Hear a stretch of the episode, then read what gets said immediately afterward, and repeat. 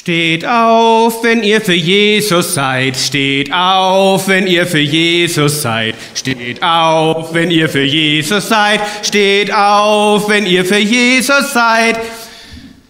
Hm, ein paar Fans sind da scheinbar. Hätte ich jetzt ein bisschen mehr erwartet, muss ich zugeben. Seid ihr Fans von Jesus? Oh, ich höre mehr Ja, als aufgestanden sind. Seid ihr wirklich Fans von Jesus? Warum?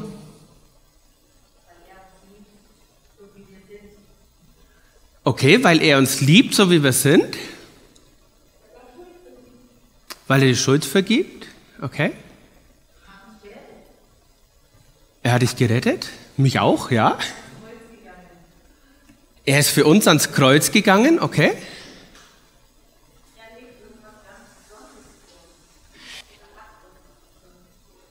Er lebt uns was Besonderes vor, okay.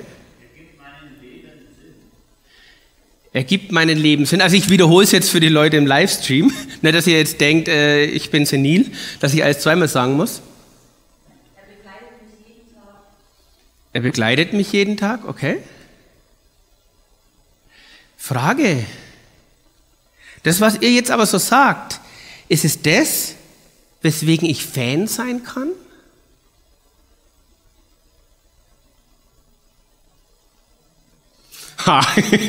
hm.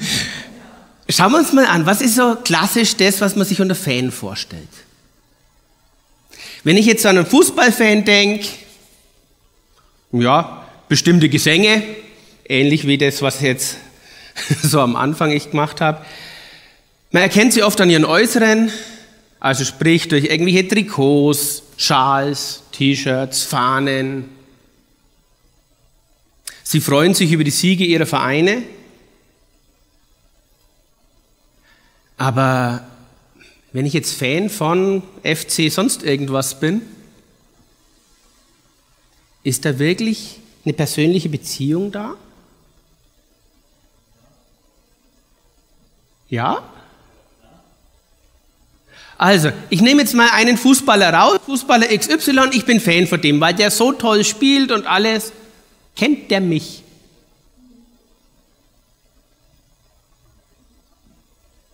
Also, das, was ich klassisch, ihr dürft mich gern korrigieren, das, was ich klassisch unter Fansein verstehe, ist eigentlich was, wo ich sage, okay, ich bin zwar begeisterter Anhänger irgendwo und mir gefällt, was der oder diejenige macht, egal ob das jetzt Fußball ist oder ob das Musik ist oder sonst irgendwas oder irgendwelche Fernsehstars, Schauspieler, egal.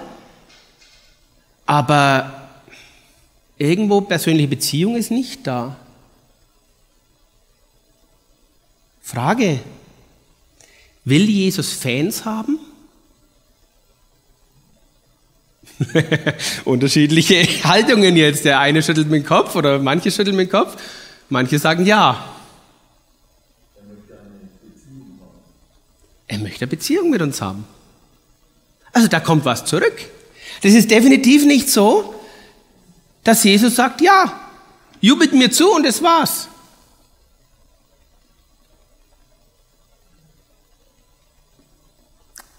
Also bist du ein Fan von Jesus? Startest du mal das Video, Willi? Nein,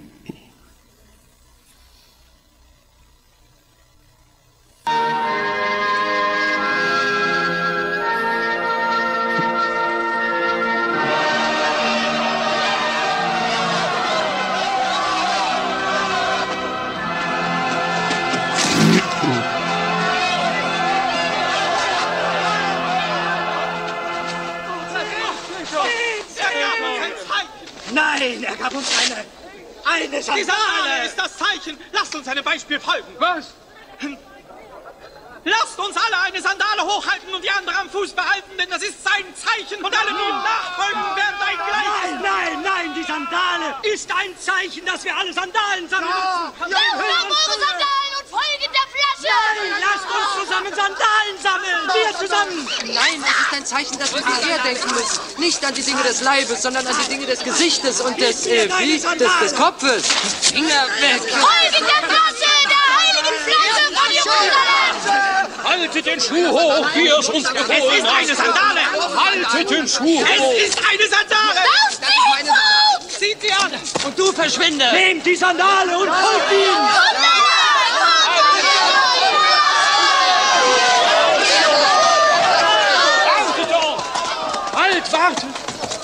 Lasst uns, lasst uns flattern. Ja, er kommt zu uns. Lasst die Saat des Grabes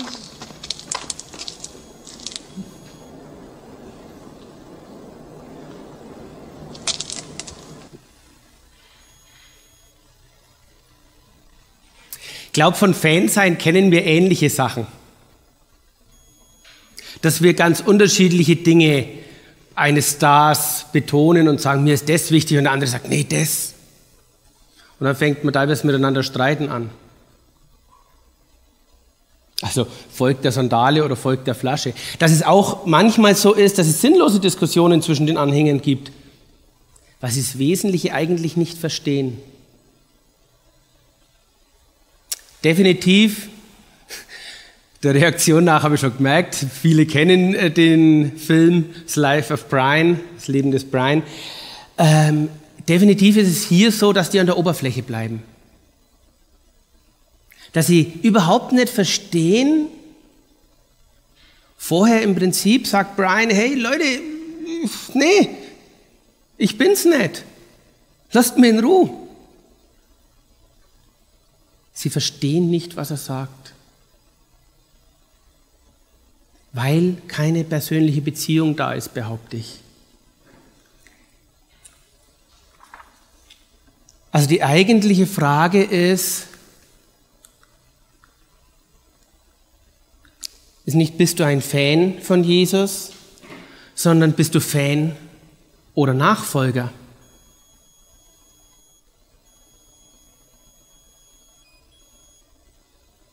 Ich habe in der Vorbereitung der Predigt mit manchen einfach mal so gesprochen und habe relativ unvermittelt die Frage gestellt, bist du Fan von Jesus? Und ich fand spannend, was ich für Antworten gekriegt habe. Und ich habe mich mit einem jungen Mann unterhalten, der gesagt hat, ja, ich bin Fan von Jesus. Sage ich, warum denn eigentlich? Seine Antwort war, ja, zum einen, es ist geil, mit ihm zu reden. Er ist ein guter Freund. Ich kann mich auf ihn verlassen. Und er macht das Leben einfacher und erfüllter. Wo ich dann weitergefragt habe, so, ist es dann Fan sein, wenn ihr eine persönliche Beziehung zueinander habt? Dann ist er ins Nachdenken gekommen und hat gesagt, ja gut, vielleicht, wenn ich das nächste Mal gefragt werde, ob ich Fan bin, sage ich nicht mehr ja. Jesus möchte keine Fans, er möchte Nachfolger.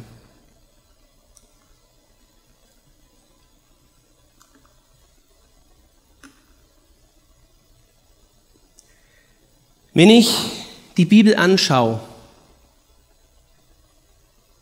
dann ist es in den, Evangelium, in den Evangelien etwa 20 Mal, dass Jesus sagt, folge mir nach. Und er konkretisiert es teilweise auch noch. Er sagt teilweise auch noch sehr deutlich, Leute, ich verspreche euch nicht, dass es leicht ist. Insofern, es ist immer leichter mit Jesus, würde ich so nicht unterstreichen. Erfüllt er ja. Aber er sagt ganz klar auch, nimm dein Kreuz auf dich, wenn du mir nachfolgen willst.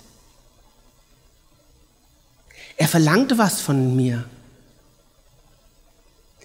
Und wenn ich so schaue,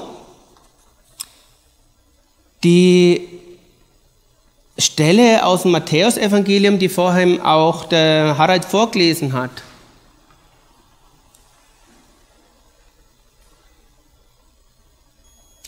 Ich nehme sie bewusst nochmal, dass ich es nochmal vorlese. Als Jesus am See Genezareth entlang ging, sah er dort zwei Männer. Simon, der später Petrus genannt wurde, und dessen Bruder Andreas. Sie waren Fischer und warfen gerade ihre Netze aus. Und da forderte Jesus sie auf, kommt, folgt mir nach. Ich werde euch zu Menschenfischern machen. Hm. Stell dir mal diese Situation in deinem Leben vor. Es kommt so ein dahergelaufener und sagt, lass alles stehen und liegen, folg mir nach. Entschuldigung, wenn ich jetzt dahergelaufener sage. Aber wenn ich so anschaue, an welcher Stelle das im Evangelium steht, was war denn die drei Kapitel vorher? Jesus ist geboren worden, er ist getauft worden und er war in der Wüste. Weiter war nichts. Also, so wie es Matthäus uns schildert, war er nicht sonderlich bekannt. Eine Predigt hat er mal gehalten, wo ein Satz äh, überliefert ist, kehrt um und glaubt an das Evangelium. Mehr steht in äh, Matthäus gar nicht. In Markus steht nicht mal das. Deswegen sage ich so ein dahergelaufener. Also, ein Unbekannter kommt zu dir und sagt, lass alles stehen und liegen, wirf dein Leben über den Haufen und mach jetzt was anderes. Wie ist deine Reaktion?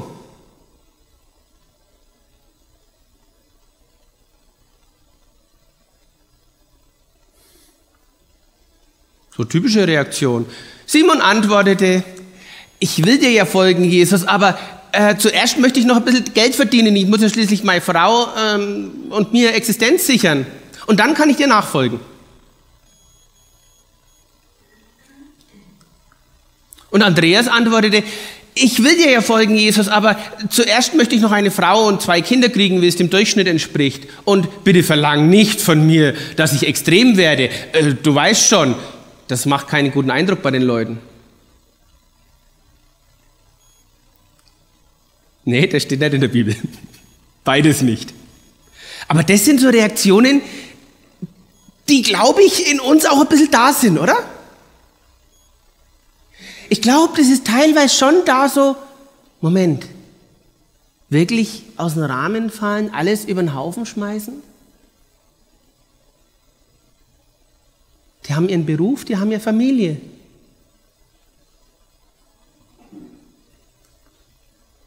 Und sofort ließen die beiden Männer ihre Netze liegen und gingen ihm nach. Und wir lesen weiter, nicht weit davon entfernt begegnete Jesus zwei anderen Fischern, den Brüdern Jakobus und Johannes. Sie waren mit ihrem Vater Zebedeus im Boot und brachten ihre Netze in Ordnung. Auch sie forderte Jesus auf, ihm nachzufolgen. Ohne zu zögern verließen sie das Boot und ihren Vater und gingen mit Jesus. Mich fasziniert ja genau dieses sofort beziehungsweise ohne zu zögern. Was ist es, warum diese vier Männer wirklich alles stehen und liegen lassen, ihr komplettes Leben über den Haufen werfen und sagen, ich fange was Neues an.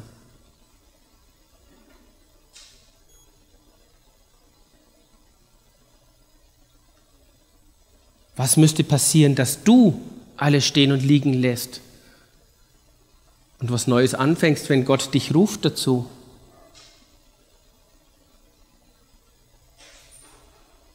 Und hier sind wir noch gar nicht bei der speziellen Berufung, hier sind wir nur bei der allgemeinen Nachfolge. Ich sage es jetzt mal bewusst so. Berufung ist nochmal ein anderes Thema. Ich denke, es sind zwei Dinge. Zum einen Jesus gibt ein klares Ziel vor. Ich werde euch zu Menschenfischern machen. Also er sagt, was er vorhat. Und das andere, es ist Jesus. Hey, wenn auf dieser Welt ein Mensch gegangen ist, der absolut voll des Heiligen Geistes war, dann Jesus. Von Anfang an. Mehr als wir es in diesem Leben jemals sein können. Und ich behaupte, dass die Jünger das spüren. Später sagt Jesus mal, geht hin in alle Welt, tauft sie im Namen des Vaters, des Sohnes und des Heiligen Geistes. Und ich habe da mal eine schöne Predigt gehört, wo es äh, geheißen hat, dieses Wort im Griechischen, was in Deutschen mit tauft sie übersetzt ist, heißt eigentlich sowas wie mariniert sie.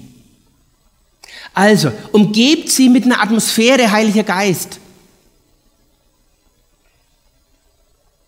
Und ich glaube, dass das bei Jesus ganz speziell war.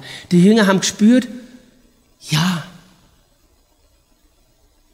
Und haben dann auch ihr Ja dazu sagen können. Es war nicht immer leicht. Und wir wissen gerade von Petrus, wie viel er auch immer wieder gezweifelt hat, wie viel er auch am Kämpfen war. Aber das ist das, was mir Mut macht. Dass ich nicht perfekt sein muss, sondern dass ich mit meinen Zweifeln, Ängsten und Nöten tatsächlich Jesus nachfolgen kann.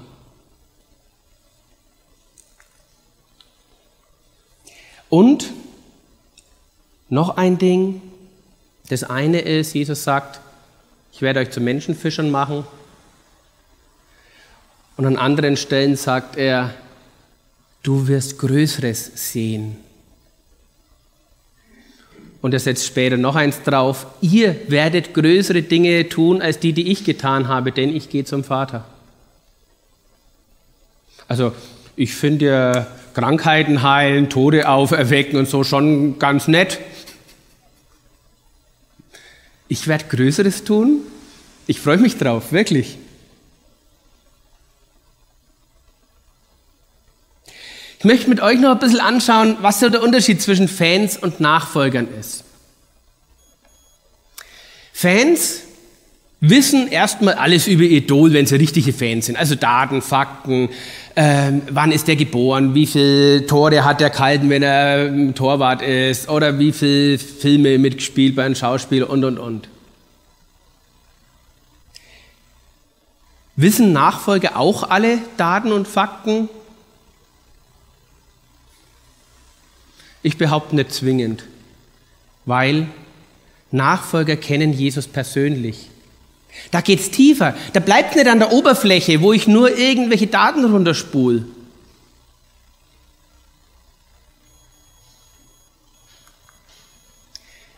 Fans bewundern ihr Idol. Dabei bleibt es aber. Nachfolger handeln selber. Das ist das, was Jesus von Anfang an sagt. Kommt, macht. Er schickt auch seine Jünger ins Praktikum. Er schickte sie voraus in die Dörfer und Städte, in die er selbst noch gehen wollte. Also probiert mal aus.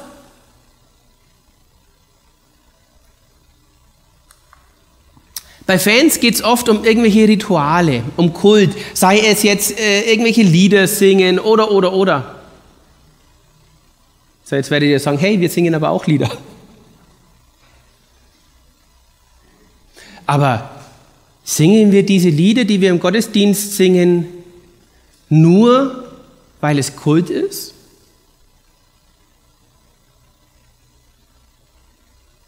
Oder geht es eigentlich darum, dass wir in Beziehung leben?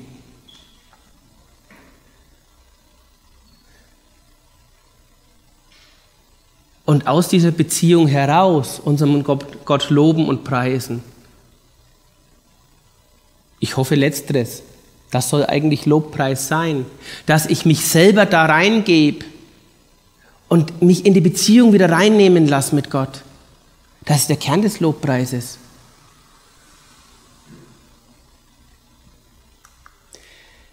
Fans wollen einfach dazugehören. Wir gehören dazu als Nachfolger. Und zwar nicht irgendwie. Gott nimmt uns selber da mit in die Pflicht und sagt, mach. Nicht bloß liegen mir zu Füßen, sondern mach selber. Du kannst das. Ich gebe dir die Ausrüstung dafür. Ich gebe dir, was du brauchst dafür.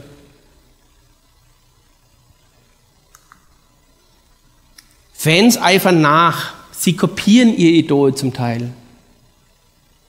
Ja, es ist toll, einen Moonwalk wie Michael Jackson machen zu können. Sicher gute Leistung. Aber ich glaube, im Kern geht es nicht darum, irgendwas zu kopieren. Sondern im Kern geht es darum, als Nachfolger, dass ich mich verändern lasse. Dass ich nicht der bleibe, der ich bin. Jesus, zu dir kann ich so kommen, wie ich bin, singen wir in einem Lied. Und im gleichen Lied, Jesus, bei dir muss ich nicht bleiben, wie ich bin. Nimm fort, was mich und andere zerstört.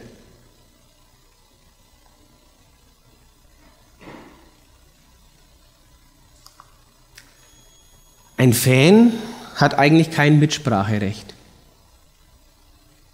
Der bleibt außen vor. Als Nachfolger haben wir Vollmacht.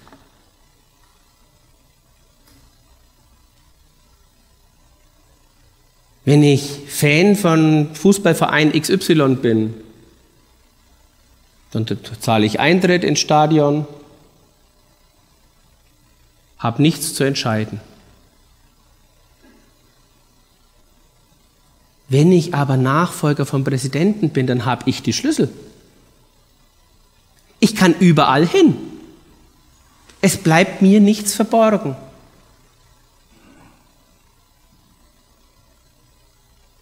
All das, was Jesus hier auf der Erde getan hat,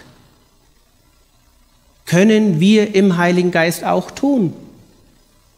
Nicht im Sinn von kopieren. Jesus hat auch keine zwei Wunder gleich gemacht, keine zwei Heilungen gleich gemacht. Sondern im Sinn von, wir haben die Kraft im Heiligen Geist, wir haben die Weisheit im Heiligen Geist zu hören, was ist jetzt dran und das dann umzusetzen. Und ja, als Nachfolger werde ich im Geist meines Vorgängers das machen. Hoffe ich. Also wenn ich jetzt eine Firma übernehme, dann ist ganz oft die Diskussion, wie wollte der Firmengründer das eigentlich? Was hat der sich gedacht?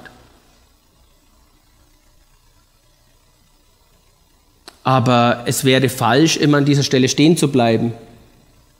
Es ist gut und wichtig, das auch ins Aktuelle zu übertragen und zu schauen, so, was ist jetzt dran? Und ich treffe diese Entscheidungen und die sind bindend. Was ihr auf Erden binden werdet, das wird auch im Himmel gebunden sein. Und was ihr auf Erden lösen werdet, das wird auch im Himmel gelöst sein. Wir haben als Nachfolger Vollmacht.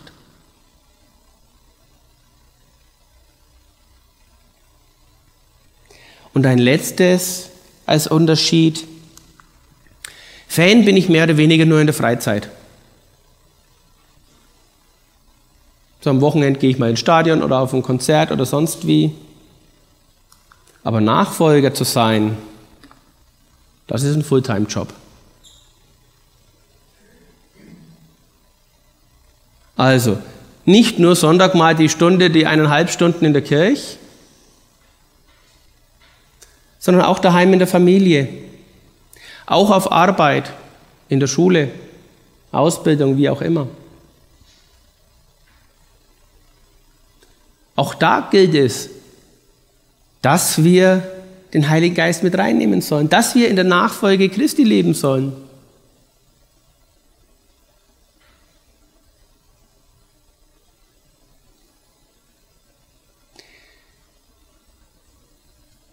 Ich habe mit einem Fan gesprochen,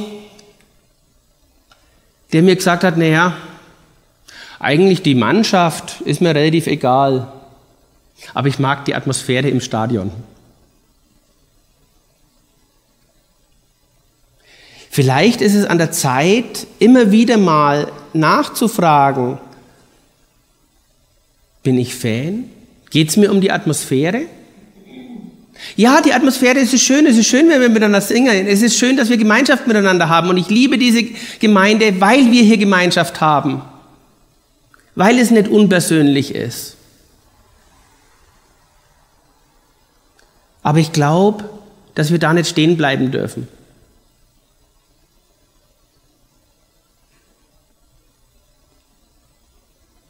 Jesus braucht keine Fans, die ihn bewundern, sondern Nachfolger, die sich ihm leidenschaftlich hingeben.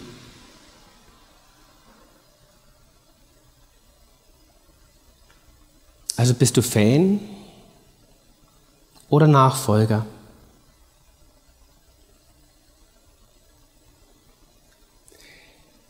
Ich habe mal ein paar Fragen aufgestellt, die das vielleicht ein bisschen auf den Punkt bringen. Und ich möchte euch bitten, das einfach mal ein bisschen setzen zu lassen für euch, dass ihr mal drüber nachdenkt. Frage 1. Wie lebe ich eigentlich meine Beziehung mit Gott? Betonung auf Beziehung. Also, das ist ein Hin und Her. Nicht wie bei einem Fan, wo das Idol ihn gar nicht kennt und nicht mit ihm spricht. Lasse ich mich vom Heiligen Geist verändern? Darf er sich in mein Leben einmischen?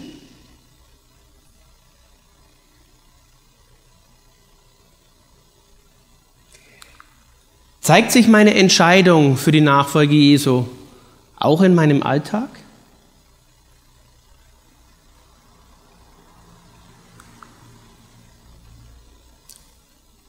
Und schließlich, hat es mich eigentlich schon mal was gekostet, Christus nachzufolgen bzw. Christ zu sein?